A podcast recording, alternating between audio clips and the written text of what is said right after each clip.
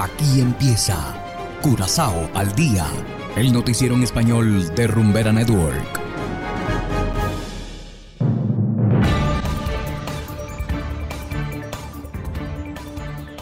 Muy buenas tardes, estimados oyentes de Rumbera Network 107.9 FM.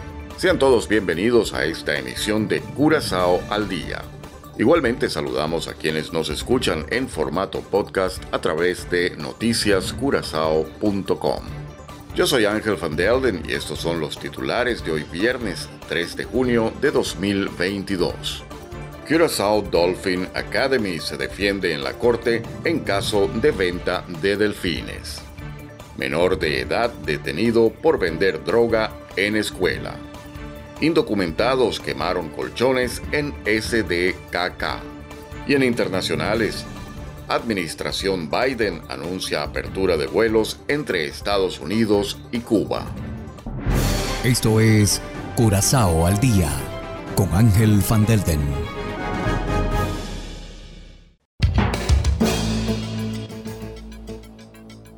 Empezamos con las noticias de interés local. Curaçao Dolphin Academy se defiende en su propósito de vender cinco delfines a Arabia Saudita, alegando que se ha visto muy afectada por la pandemia de coronavirus. Por esta razón, la organización ya no puede permitirse el cuidado de más de 20 delfines. Según ellos, esta es una de las razones por las que vendieron cinco delfines al acuario Faki en Arabia Saudita. Además, la empresa quiere evitar que los machos dominantes se peleen entre sí por el liderazgo. Las consecuencias de tal batalla se pueden prevenir, según ellos, con el traslado al delfinario árabe.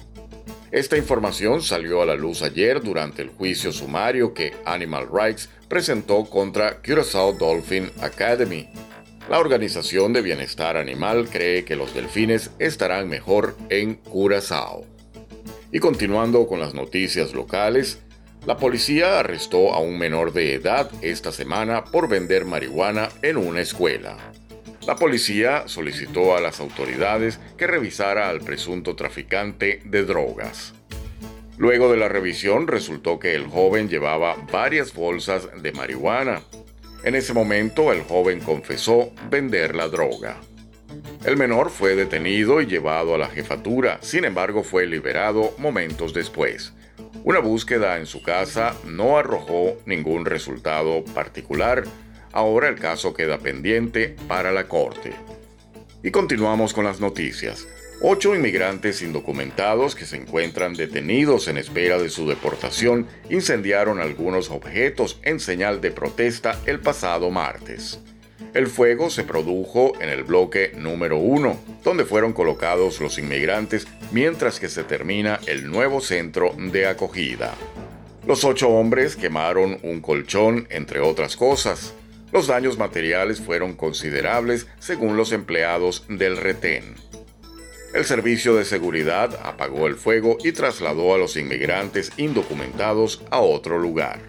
El denominado Baragdi ilegal de la prisión SDKK fue cerrado a principios de esta semana. La prisión recibió muchas críticas internacionales por la forma en que se trata a los inmigrantes indocumentados.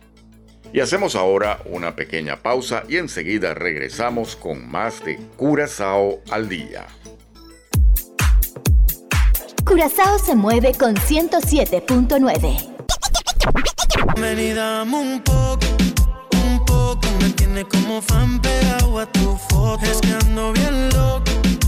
Me ha costado entender cómo te pude perder. Fuiste tantas cosas que yo no supe ver.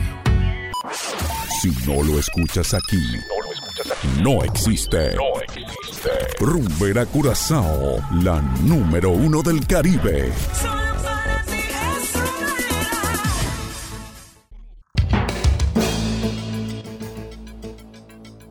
Y seguimos, pasamos ahora al ámbito internacional. Aerolíneas estadounidenses podrán viajar a Cuba luego de que el Departamento de Transporte eliminara las restricciones impuestas durante la administración Trump. Hacemos contacto con John Burnett de La Voz de América en Washington. Adelante. El Departamento de Transporte de Estados Unidos retiró las restricciones de vuelos a Cuba que se implementaron durante el gobierno del expresidente Donald Trump, facilitando así los viajes de estadounidenses a la isla. Las restricciones retiradas esta semana impedían que aerolíneas estadounidenses y vuelos fletados viajaran a otras ciudades cubanas más allá de La Habana. La retirada vino luego de que el secretario de Estado de Estados Unidos, Anthony Blinken, envió el martes una carta al Departamento de Transporte pidiéndole que levantaran las medidas y el departamento lo hizo el miércoles. El jefe de la diplomacia estadounidense dijo que la apertura de vuelos a Cuba era en apoyo al pueblo cubano y de los intereses de política exterior de Estados Unidos. También destacó que una vez que el Departamento de Transporte cumplió con su solicitud, los servicios aéreos programados y los fletados entre aeropuertos de Estados Unidos y Cuba podrán reanudarse de manera inmediata, dijo. La administración del presidente Joe Biden anunció el mes pasado que expandiría sus vuelos hacia Cuba y tomaría medidas para relajar las restricciones a los estadounidenses que desean viajar a la isla y retiraría los límites a cantidad de dinero que los inmigrantes pueden enviar a personas en el país caribeño.